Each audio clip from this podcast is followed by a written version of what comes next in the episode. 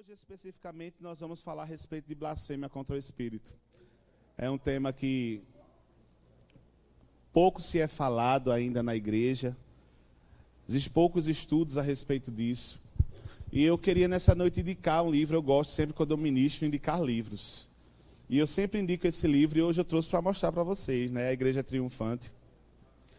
Esse livro é maravilhoso. Eu e a Elisângela já tivemos vários, porque a gente sempre dá. então a gente já teve vários, mas o Senhor sempre indica passar para alguém. Então, ao invés de a gente emprestar e depois não ficar com raiva porque a pessoa não devolveu, a gente dá. Amém? a gente dá logo e compra outro. Esse aqui não é meu, porque o que eu tinha eu dei. Mas eu peguei emprestado, mas hoje mesmo já trouxe para devolver a ele, a Giovanna ali. Amém? Para ele não ficar com raiva de mim. Amém? Então, mas é um livro poderoso, irmãos. É um livro maravilhoso. Um pouco do que nós vamos ouvir hoje, eu tirei desse livro aqui do irmão Reagan, que está fundamentado na palavra de Deus. Ele sempre embasa tudo aquilo que ele nos ensina com muitos versículos bíblicos para trazer firmeza. Né? É interessante que uma das visões que ele teve com o próprio Jesus aqui, e o Senhor Jesus começou a mostrar algumas coisas a ele, ele disse: Senhor, por mais que eu esteja lhe vendo em visão, mas eu quero que você me mostre na palavra que você está me dizendo. Que a Bíblia diz que nós temos que provar os Espíritos, amém? E sabe que naquele momento o Senhor mostrou um, um versículo a ele que embasava aquilo que ele estava ensinando. E ele disse: Mas eu quero que o Senhor me mostre outro versículo para provar isso que você está dizendo. E o Senhor mostrou outro versículo que embasava aquilo, aquilo, aquela revelação que ele estava dando para ele. Isso nos mostra a seriedade desse homem.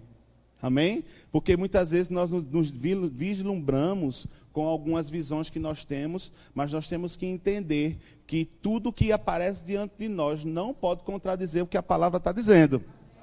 Amém? A própria Bíblia diz que Satanás pode se transformar num anjo de luz para querer nos enganar. Então, sempre prove tudo aquilo que, que está sendo mostrado a você como revelação pela palavra de Deus.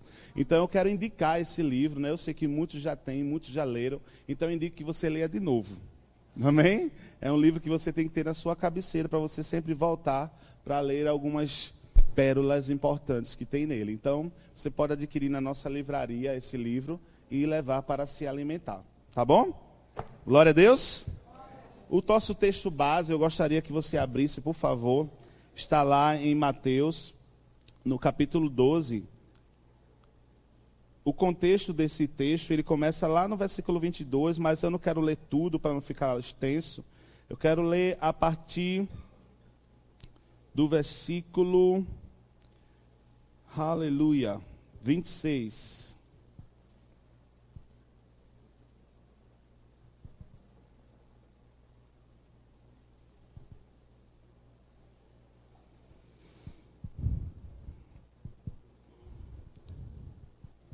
Não, vamos ler a partir do 24. Você abriu? 12, 24, Mateus 12, 24. O texto diz assim: Mas os fariseus, ouvindo isto, murmuravam, ouvindo, é, este não expele demônios, senão pelo poder de Beuzebu, maioral dos demônios. Jesus, porém, conhecendo-lhes os pensamentos, disse: Todo reino dividido contra si mesmo ficará deserto, e toda cidade ou casa, ca, casa dividida contra si mesma subsistirá. Se Satanás espelha Satanás dividido, dividido está contra si mesmo, como, pois, subsistirá o seu reino? E se eu expulso demônios por Beuzebu, por quem os expulso vossos filhos? Por isso, eles mesmos serão os vossos juízes. Se, porém, eu expulso demônios pelo Espírito de Deus, certamente é chegado o reino contra é chegado o reino de Deus sobre vós. Ou como pode alguém entrar na casa do valente e roubar-lhe os bens sem primeiro amarrá-lo? E então lhe saqueará a casa. Quem não é por mim é contra mim, e quem é comigo não junta, espalha. Por isso vos declaro: todo pecado é blasfêmia todo pecado e blasfêmia serão perdoados aos homens, mas a blasfêmia contra o Espírito não será perdoada. Se ninguém proferir alguma palavra contra o filho, se alguém proferir alguma palavra contra o filho do homem, ser-lhe-á isso perdoado. Mas se alguém falar contra o Espírito Santo, não lhe será isso perdoado, nem este mundo, nem neste mundo, nem no porvir. E muitas vezes esse texto, irmãos, tem levado não temor, mas medo ao coração das pessoas. E eu vim nessa noite trazer paz. Amém? Eu vim, na verdade, trazer a consciência do que Jesus estava falando aqui. Eu sei que paz é um fruto do Espírito que já está dentro de nós, mas a palavra de Deus faz com que essa paz que nós temos, ela se manifeste. Não é verdade? A palavra ela vem tratando e nos mostrando coisas para que a gente possa andar em paz. E muitas pessoas têm andado preocupado. É, eu buscando algumas coisas e eu procurei e, e eu encontrei muitas pessoas que têm muitas dúvidas a respeito disso porque acha que um pensamento errado é blasfêmia contra o Espírito Santo, porque acha que falou alguma coisa é, errada, é, blasfemou contra o Espírito Santo, mas a gente entende que a blasfêmia contra o Espírito Santo é algo muito mais profundo. É algo que vai muito mais além do que apenas um pensamento e do que apenas uma palavra. Se você olhar o contexto aqui, você vai ver que Jesus, ele estava falando, ele estava ali expulsando alguns demônios e os fariseus estavam indo contra aquilo que Jesus estava falando, dizendo que eles estavam expulsando aquele demônio com o próprio demônio. Então eles não estavam considerando a atuação do Espírito Santo sobre a vida de Jesus para expulsar aqueles demônios. Só que a gente estava falando de homens fariseus. Nós não estávamos falando de pessoas leigas. Jesus não estava falando com pessoas que não tinham conhecimento a respeito da lei. Inclusive aqueles homens, eles tinham conhecimento a respeito do Messias e eles tinham é, embasamento da lei suficiente para discernir que Jesus Cristo era o Messias. Mas eles não queriam aceitar aquilo em Jesus e estavam blasfemando não contra Jesus, mas contra o Espírito que estava agindo através de Jesus. Então a primeira coisa que você tem que entender a respeito de blasfêmia é que primeiro tem que ser algo consciente, tem que ser algo deliberado, mas também tem que ser por uma pessoa que tem que ter conhecimento real do que está fazendo. A pessoa ela tem que ter, ela tem que saber que aquilo que ela está falando é verdadeiramente algo errado.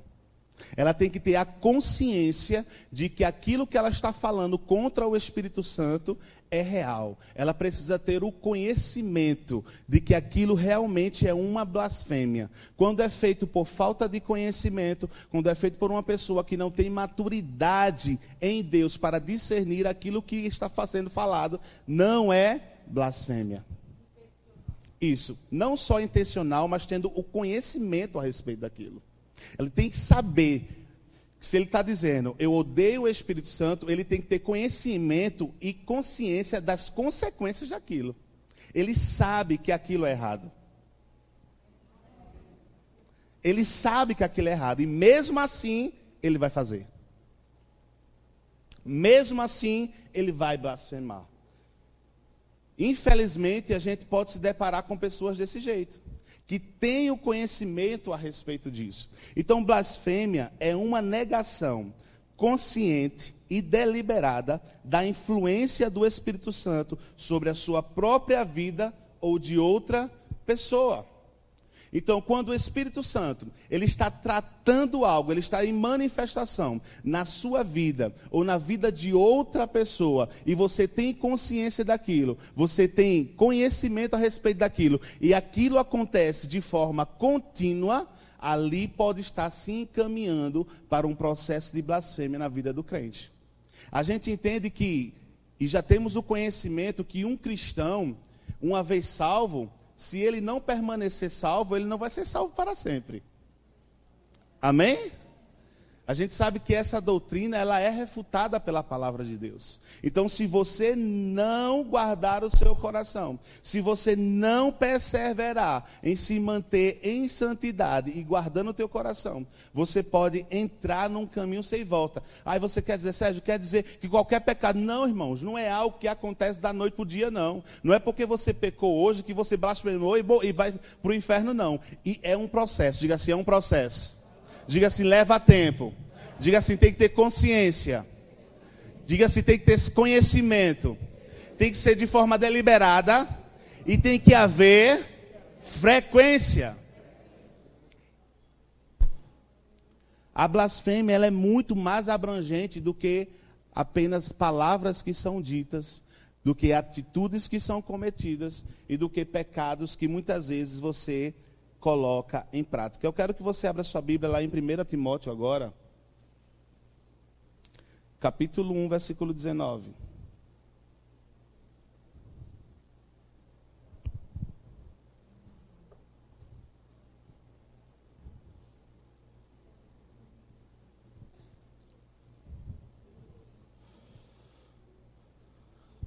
a questão, é 1 Timóteo capítulo 1, versículo 19. Tem a ver com a sua consciência. O que é a consciência? A consciência não é a sua alma. A consciência é a voz do seu espírito. Diga assim: a consciência é a voz do meu espírito falando a minha alma. É ele dizendo para você o que é certo, o que é errado. Quando nós fazemos alguma coisa errada, o que, qual é a primeira coisa que nós ficamos com a consciência pesada? Porque é a, no, a voz do nosso espírito, a voz da nossa consciência, falando para a gente que nós estamos errados e que precisamos mudar. Amém? Então, se a, a tua consciência chegou num ponto em que ela não recebe mais a influência do Espírito de Deus, é nesse ponto que você começa a morrer espiritualmente. Porque a tua consciência vai perder a influência. A gente vai entender melhor mais isso lá na frente. Vamos ler o texto de 1 Timóteo, capítulo 1, versículo 19. Mantendo a fé e a boa consciência. Diga assim, uma boa consciência. Porquanto alguns, tendo rejeitado o que, irmãos? a boa consciência, tendo rejeitado aquilo que o seu espírito tem falado com você. Porque o Espírito Santo de Deus, ele vai comunicar-se com o seu espírito. E é o seu espírito que vai se comunicar com quem você é na sua alma, e automaticamente você vai agir com o seu corpo. Então você tem que manter a boa consciência, você tem que manter a conexão com o Espírito de Deus, para que você possa se manter em salvação.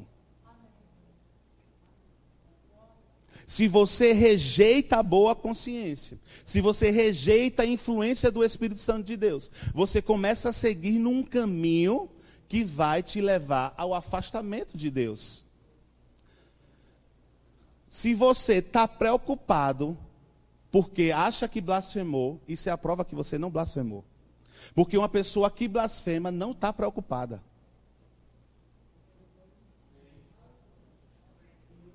Você está entendendo o que eu estou querendo dizer para você? Porque a, ela não tem a boa consciência dela, alertando de que aquilo que ela está falando é errado. Então, quando chega no ato de cometer a blasfêmia, é quando você perde a boa consciência.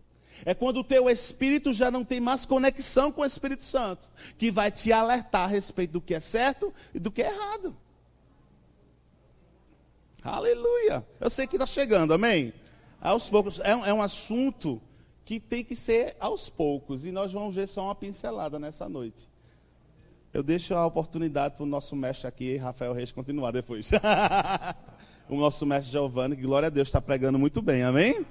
Pastor Emílio também, que, meu Deus, todo mundo está falando das pregações dele, que tem sido maravilhosas, amém? Mas a gente vai dar uma pequena pincelada, glória a Deus. Porquanto alguns têm rejeitado rejeitado a boa consciência, vieram o quê? A naufragar na fé. Naufragar naquilo que ele está crendo. E crendo em quê? Na palavra, crendo em Jesus, crendo na ação do Espírito, crendo no Evangelho. E eu não estou falando, irmão, de se desviar. Porque tem muitas pessoas que se desviam da igreja, mas que permanecem ainda com a boa consciência. Você está entendendo isso? Aquela, aquela pessoa ali ainda tem como ser regenerada. O Senhor ainda tem como alcançar aquela pessoa, ela ainda tem a oportunidade de ser salva. Mas quando chega na parte da blasfêmia, acabou, irmão. Porque o próprio Senhor diz que não existe perdão.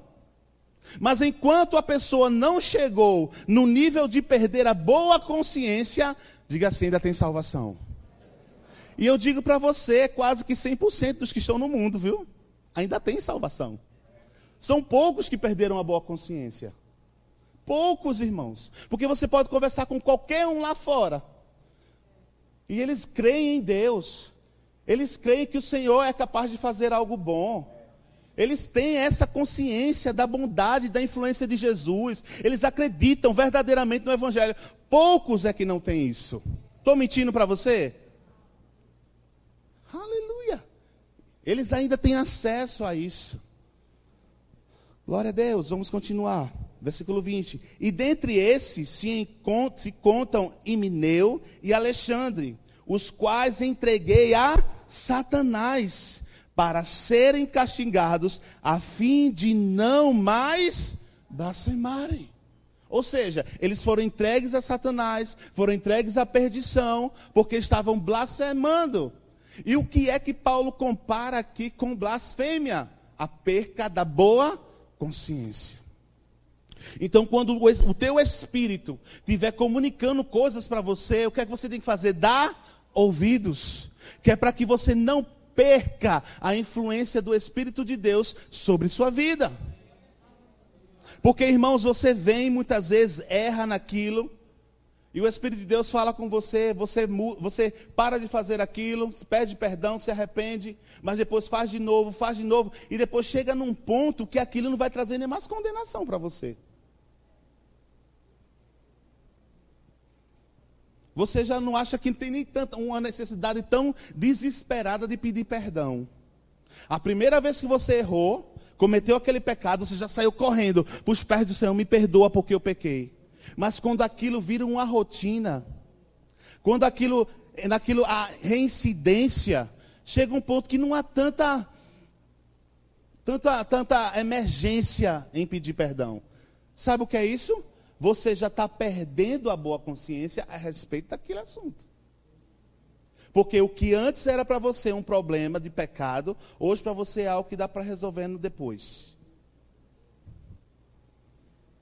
E as pessoas, irmãos, muitas vezes apontam para os erros de Davi e não entendem porque o Senhor chamou Davi de homem segundo o coração dele. Diga assim: Davi errou. Diga assim: errou para valer. Mas sabe, irmãos, todas as vezes que Davi errava, ele corria para a presença do Senhor para pedir perdão. Ele reconhecia os seus pecados. Ele se expunha na presença do Senhor. Se eu pequei, eu não presto para nada, eu sou pobre, cego e nu. Mas você, Senhor, é capaz de me ajudar. Aleluia. Ele se arrependia e mudava. E nós temos que ter cuidado, irmãos, para não perdermos isso. Blasfêmia é rejeitar a boa consciência deliberadamente e fazer sabendo o que está fazendo de forma repetitiva. É a perca da influência do Espírito Santo no seu espírito. Agora, por que Jesus disse que para quem blasfemasse contra o Espírito Santo, não teria perdão. E eu quero ler com vocês aqui um texto que eu sei que vocês já conhecem, que está lá em João capítulo 16. Aleluia, acorda, irmão. 16, 7. Glória a Deus. João capítulo 16, versículo 7. Glória a Deus. Se você achou, dê um glória a Deus. Mas eu vos digo a verdade: convém-vos convém que eu vá, porque se eu não for, o consolador não virá para vós outros. Se, porém, eu for, eu vulo enviarei. Quando ele vier, ele fará o que, irmãos? Convencerá o mundo do pecado, da justiça e do. Quem é que convence? Quem é que convence? Se o Espírito Santo perde a influência sobre o seu espírito, ele não vai conseguir te influenciar. Ele não vai conseguir te convencer a respeito do pecado nem do juízo. Então você não tem como se, se, se arrepender e receber perdão, porque você não vai ser convencido. Perdeu. Porque quem convence um homem por si, ele não se convence, porque o, o, a condição natural do homem lá fora, diga assim, é morte espiritual. Diga assim, distância de Deus. Ele por si, ele não consegue enxergar nele, nem reconhecer em si o perdão do pecado. Mas é o Espírito Santo que usa o quê? A palavra para convencer o homem a respeito do pecado, da justiça e do juízo. Mas se o Espírito Santo não vai estar mais influenciando o espírito daquela pessoa, porque ele está em blasfêmia, ele não vai, ser vai ter mais como ser convencido. E se ele não vai ser convencido, ele não vai ter acesso a perdão e salvação. Agora, como é que isso acontece? Vamos continuar aqui, Efésios. Você está começando a entender? Capítulo 4, versículo 30. Efésios 4, 30.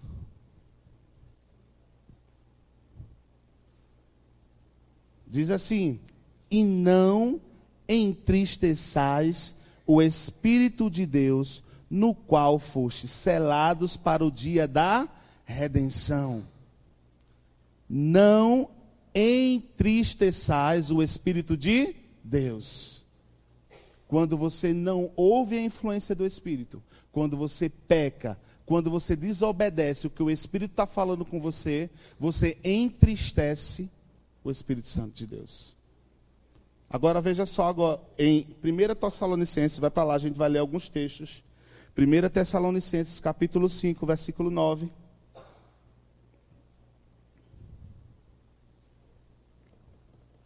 Primeira Tessalonicenses. Aleluia.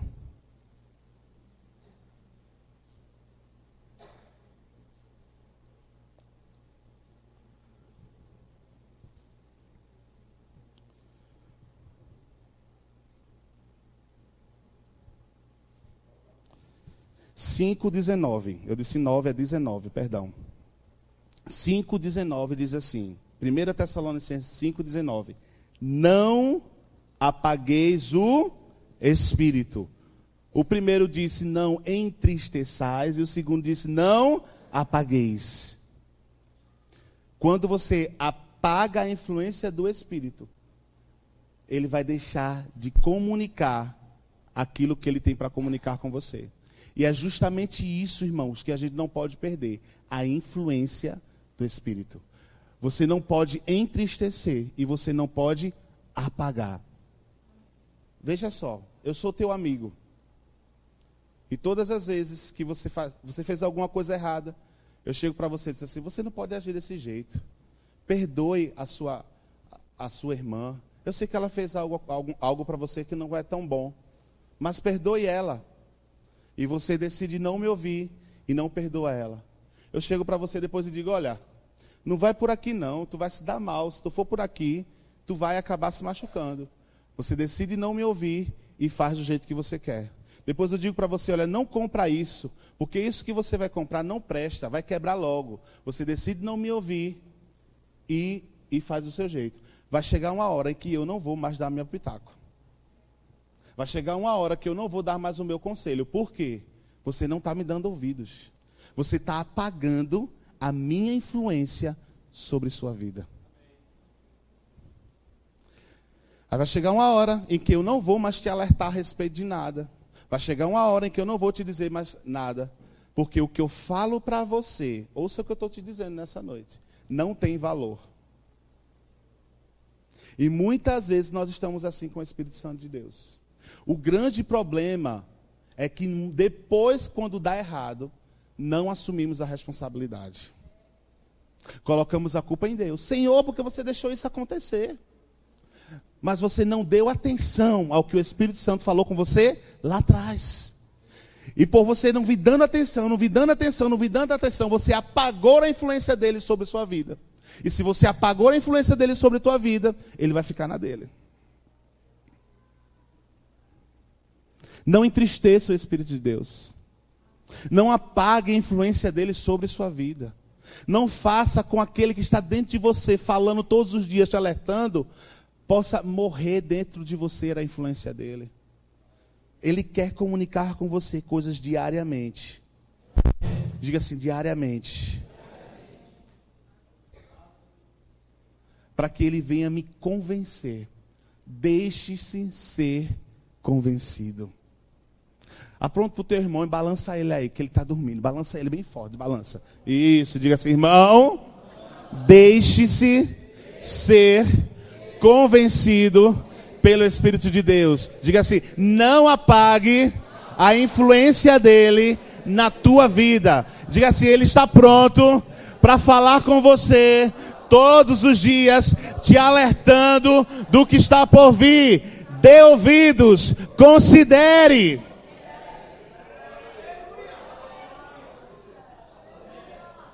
Aleluia! Aleluia! Não resista ao que o Espírito Santo está falando com você, inclusive nesta noite. Porque eu vejo assuntos como esse, irmãos, que talvez não tenham muito aleluia, muito glória a Deus, mas como um livramento para a vida de pessoas que vai trazer livramento, que vai fazer com que você não enfrente situações, que vai fazer com que você se previna de coisas que estão lá na frente, que Satanás está querendo passar a perna de você, e o Senhor está intervindo nessa noite na tua vida para que ele não te pegue. Não entristeça o espírito. Não apague ele dentro de você. E não resista quando ele falar com você. Deixe-se ser convencido. Irmãos, você tá a pessoa que está falando com você não é o seu colega não, que está aí do seu lado não. A pessoa que está falando com você não é a sua esposa, não é o seu esposo não. É aquele que conhece todas as coisas. É aquele que já foi no teu futuro e voltou e sabe por onde você deve ir. Ele sabe e já foi lá e viu que se você seguir o caminho que ele está te inclinando a seguir, vai dar certo. Ele é aquele que te projetou, aleluia. Ele estava com o Pai na criação de todas as coisas. Ele estava com o Pai na hora que você foi gerado.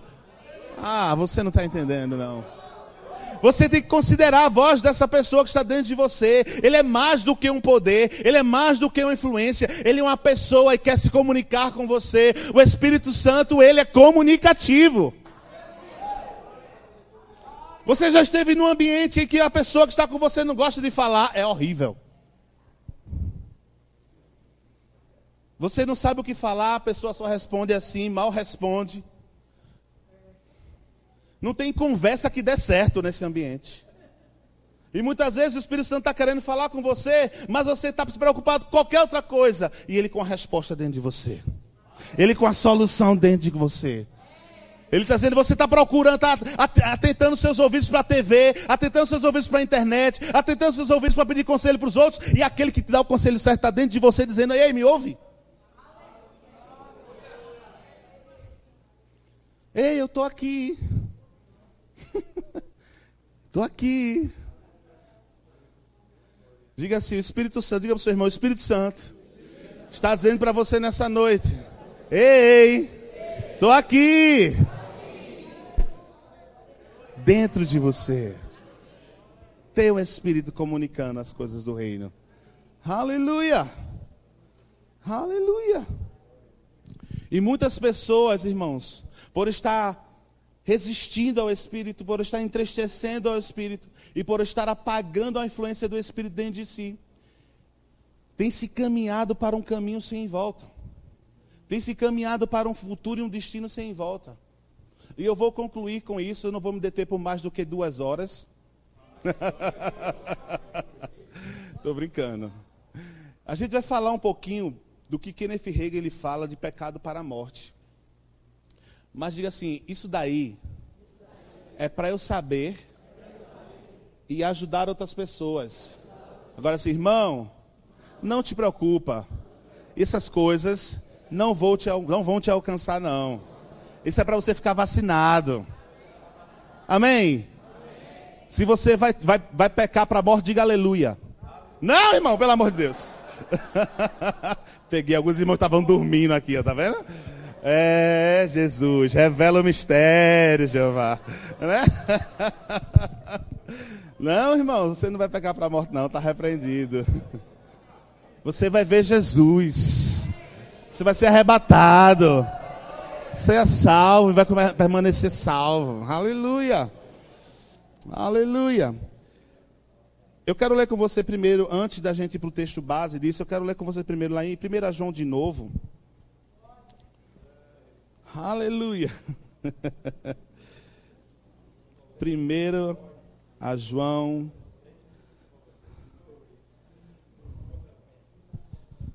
Capítulo 5, versículo 15. 5, 15.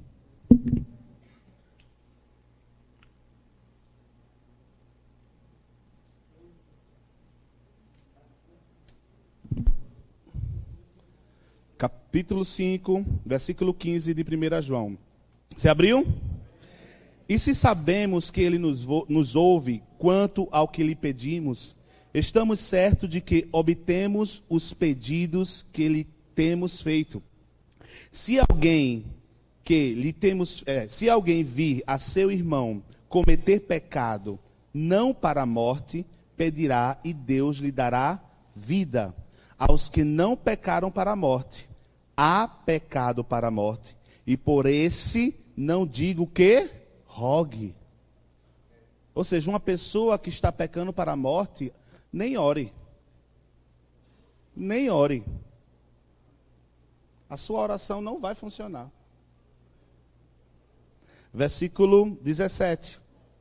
Toda injustiça é pecado, e há pecado e, e há pecado não para a morte. Sabemos que todo aquele que é nascido de Deus não vive em pecado.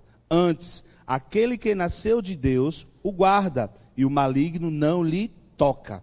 Sabemos que somos de Deus e que o mundo inteiro jaz do maligno. O apóstolo ele está dizendo aqui que existe um pecado para morte. E que esse pecado para a morte não adianta orar por ele, porque ele já perdeu a salvação. E para a gente entender um pouquinho, não vou me aprofundar, como eu disse, é um, é um assunto muito extenso. Eu quero que você vá lá para Hebreus capítulo 6. Hebreus capítulo 6.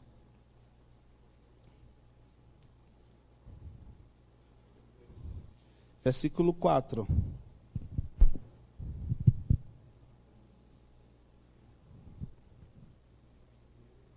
Hebreus capítulo 6, versículo 4. Aqui o irmão Reagan, nesse livro aqui, eu não vou dizer tudo para deixar você com gostinho para ler o livro. Ele fala de cinco princípios que quando são quebrados, você vai entrar nesse processo de pecado para a morte. E o texto de Hebreus, capítulo 6, versículo 4, diz o seguinte: é impossível, diga impossível. impossível. O que é algo impossível, irmão? Que não tem mais jeito, não tem como, não é isso? É impossível, pois, que aqueles que foram uma vez iluminados e provaram do dom celestial e se tornaram participantes do Espírito Santo e provaram a boa palavra de Deus e os poderes do mundo vindouro e caíram, sim, é impossível outra vez renová-los para o arrependimento, visto que, de novo, estão crucificando para si mesmo o Filho de Deus e expondo-o à ignomínia, à vergonha. Cinco características. Foram iluminados, provaram o dom celestial, se tornaram participantes do Espírito Santo, provaram a boa palavra e provaram dos poderes do mundo vindouro. O que seria ser iluminado? É quando a pessoa desperta e entende que precisa de salvação. Quem passou por isso? Que do nada a pessoa, ah, eu preciso ser salvo. Pessoas muitas vezes foram salvas lá no meio do bloco do carnaval, porque olharam para o lado e disseram assim: o que é que eu estou fazendo aqui? Essas pessoas foram iluminadas. Provaram do dom celestial, ou seja, a salvação. Elas foram iluminadas e foram salvas. Amém? Porque tem pessoas que caem a consciência da salvação, mas não buscam a salvação. Então, foram iluminadas e provaram do dom celestial, ou seja, foram salvas. Terceira, se tornaram participantes do Espírito Santo, ou seja, foram batizadas no Espírito Santo. Foram cheias do Espírito Santo. Olha, tem gente aqui que já cumpriu três dessas características, viu? foram iluminadas, salvas e batizadas. A quarta característica, provaram da boa palavra de Deus, falam de uma maturidade na palavra, fala de conhecimento da palavra. São pessoas experimentadas na palavra, não são meninos na fé, que ainda tomam leitezinho, mas que já comem uma comida sólida. Quarta característica da pessoa. Primeira, foram iluminadas. Depois, foram salvas, batizadas no Espírito Santo e já tem maturidade na palavra. Se erra, erra com consciência, porque já conhece. E o quinto e último dom, o que ele chama de poderes do mundo vindouro, ele explica, aqui você vai ter que ler para entender por quê. Ele diz que são os dons do Espírito. Quem estava aqui domingo de tarde? Que eu falei a respeito dos dons do Espírito.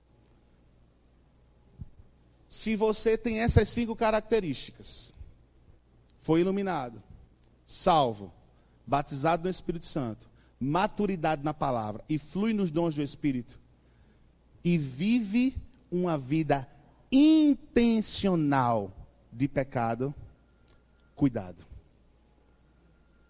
Diga assim, viver. Diga assim, isso quer dizer reincidência, repetição. Agora diga assim, intencional. Isso quer dizer fazer com consciência. Eu não estou dizendo de errar. Todo mundo ainda está sujeito a errar aqui, amém? Não somos pecadores, mas ainda erramos de vez em quando. Eu estou falando de reincidência e eu estou falando de consciência. Se você tem essas cinco características, pega o teu dedo de profeta, aponta para o teu irmão assim, bem no meio dos olhos dele. Vai, irmão, não tem medo não. Bem no meio dos olhos dele e diz assim: Vigia vaso.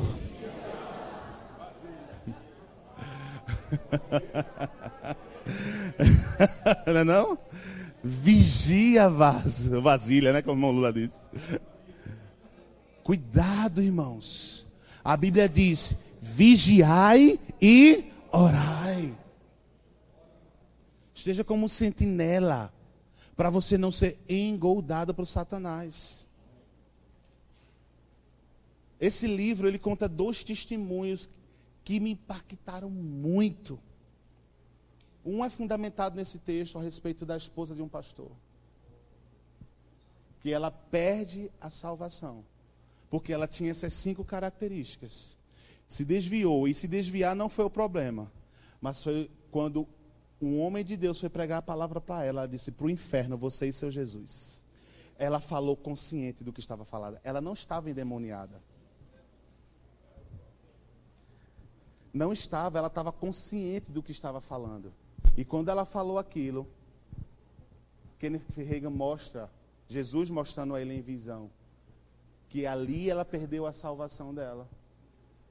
E naquele momento é que o demônio se apossou por completo do seu corpo, da sua vida. Irmãos, eu estou dando muito gostinho para ler esse livro, né? é muito bom.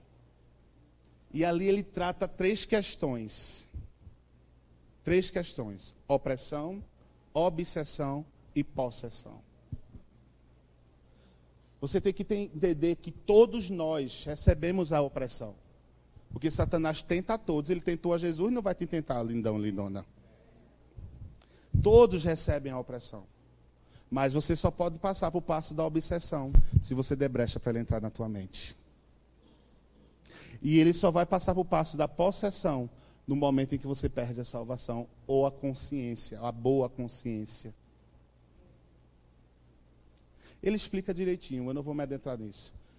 Mas eu quero dizer para você, querido, cuidado com a sua vida. Cuidado com quem você tem se deixado ser influenciado.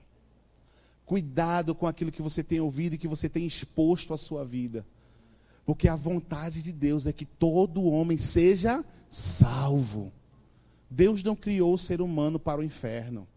Deus não criou o ser humano para, ser, para, para a perdição. Ele criou no, cada um de nós para a salvação. Então a vontade dele é que nós estejamos com Ele. Que se partirmos antes do arrebatamento, estejamos com Ele. Se não, sejamos arrebatados juntamente com Ele no grande dia. Irmãos, cuidado. Vigia a tua vida não se deixa ser roubado. Eu sei que isso não acontece da noite para o dia. Não é algo que você errou hoje e amanhã você já vai para o inferno. Não. É um processo. Mas cuidado com os processos. Tem pessoas que acham que é besteira. Não é besteira. Essa história de que é besteira foi o diabo que criou essa frase. Isso é besteira. Não é bem assim, não. É normal. Diga assim: não é normal. Não é besteira. Aleluia. Se o Senhor está falando a sua palavra, é para a gente dar atenção. E eu quero encerrar com esse texto que eu vou ler agora com vocês, em Hebreus ainda. Só que agora no capítulo 10, versículo 26. Eu quero que você entenda aqui que o autor está falando ao povo hebreu.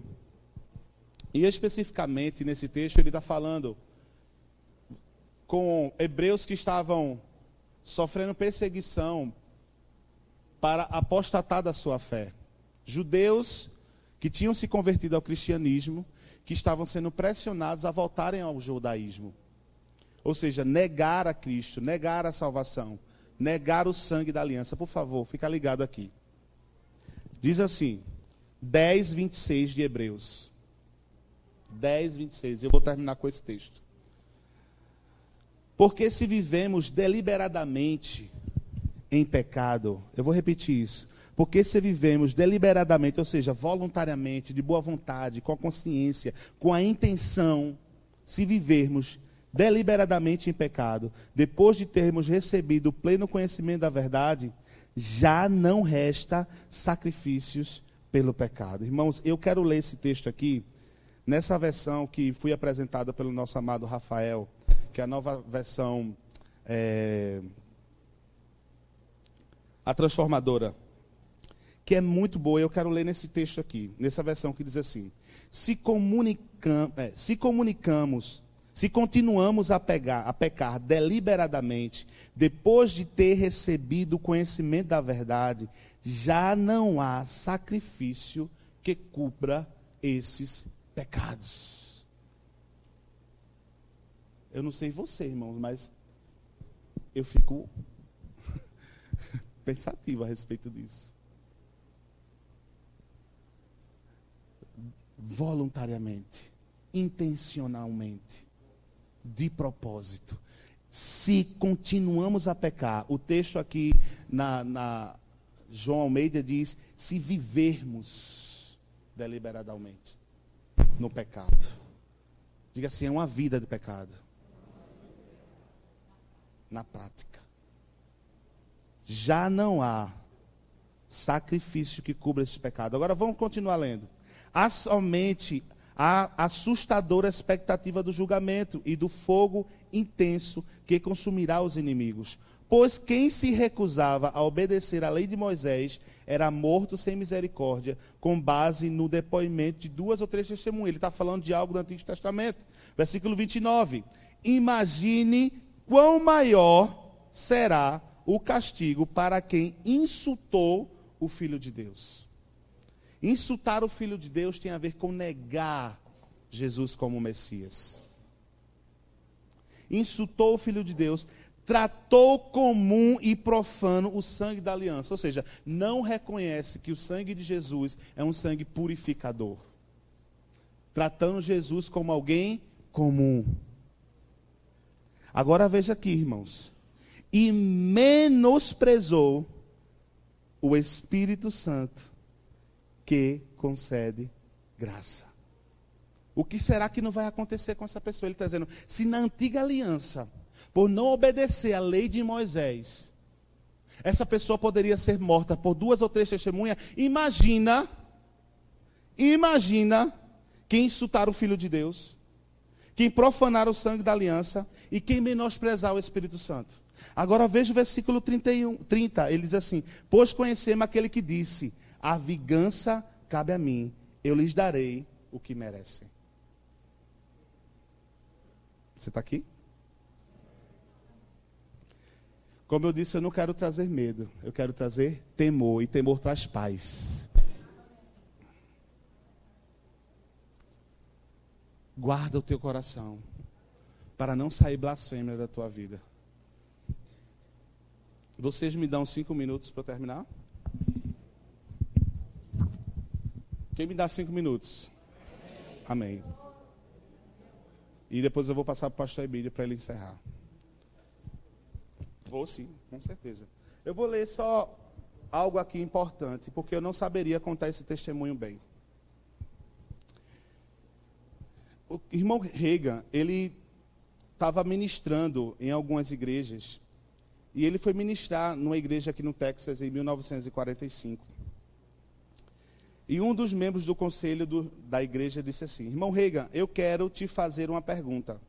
Ele explicou que o pastor anterior tinha construído aquela igreja e tinha pastoreado por 35 anos naquela cidade. E cerca de 15 mil, a ser, com cerca de 15 mil habitantes. Mas ele deixou sua esposa e se uniu com outra mulher naquela pequena cidade. E apenas viveu com ela e nunca mais se casou. Eu vou adiantar aqui. E ele começa a conversar com esse homem a respeito desse pastor que tinha se afastado do evangelho, tinha deixado a esposa e tinha se casado, se casado, se juntado com outra mulher e vivia assim deliberadamente. Ele tinha construído um salão de jogos naquela cidade, que na cidade inclusive era proibido isso. Mas mesmo assim ele continuava lá. E aqui no final ele diz assim: Bem, eu disse é, ele e aquele homem, uma, uma certa vez, foi visitar aquela igreja num culto. E uma irmã se levantou em línguas. E mesmo aquele homem vivendo essa vida, ele se levantou, interpretou o que aquela mulher tava, tinha dito. E ele foi questionar o irmão Reagan se isso era possível. Ele em pecado, e se aquilo ali realmente tinha vindo do Espírito de Deus.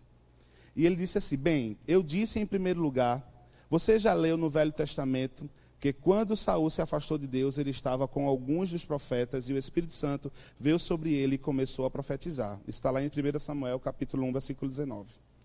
Capítulo 19, perdão. A Bíblia diz que os dons e os chamados de Deus são sem arrependimento. Mas isso não significa que Deus apoiava o pecado de Saul. Então, antes que eu possa julgar se é a interpretação de Deus ou não, diga-me qual foi a mensagem que o homem falou lá. O membro do conselho disse: Bem, todos nós estávamos assustados, que eu não me lembro da primeira parte. Tão assustado que eles ficaram que ele não lembrava do que o homem disse no começo. Mas terminou assim: Esta é a sua última chamada. Estou lhe dando sua última oportunidade. Ou seja, ele interpretou a mensagem daquela mulher para ele mesmo. Deus estava dizendo para ele: Essa é a tua última oportunidade. A tua última chamada. Quando este incidente ocorreu, fazia cerca de três anos desde que aquele antigo pastor tinha estado em comunhão com Deus. Aquele membro disse: quando aquele pastor terminou a interpretação, ele gritou bem alto. Depois que ele interpretou aquilo que Deus tinha falado através da mulher, ele gritou: Eu quero que todo mundo saiba que, em se tratando de Jesus, para o inferno com ele. E virou e saiu de lá. Ou seja, ele foi naquela igreja, interpretou o que o Espírito Santo estava falando através daquela mulher. Ele entendeu que era para ele, mas ele não recebeu da influência do Espírito e mandou ele ir para o inferno. A gente sabe quem é que foi para o inferno no final da história. Eu sei que muitos de nós não chegaremos a esses extremos. Amém? Amém. Mas eu quero dizer para você: tenha temor, tenha uma boa consciência, vigie, guarde o teu coração. Deus não está brincando de ser Deus, e o diabo não está brincando de ser diabo. Então não brinque de ser filho. Não brinque de ser filho. Deus, Ele nos ama, mas Ele não vai quebrar os seus princípios por causa, por causa da gente. Justiça e verdade são a base do seu trono. E Ele não vai trocar os seus princípios por causa de cada um de nós. Amém?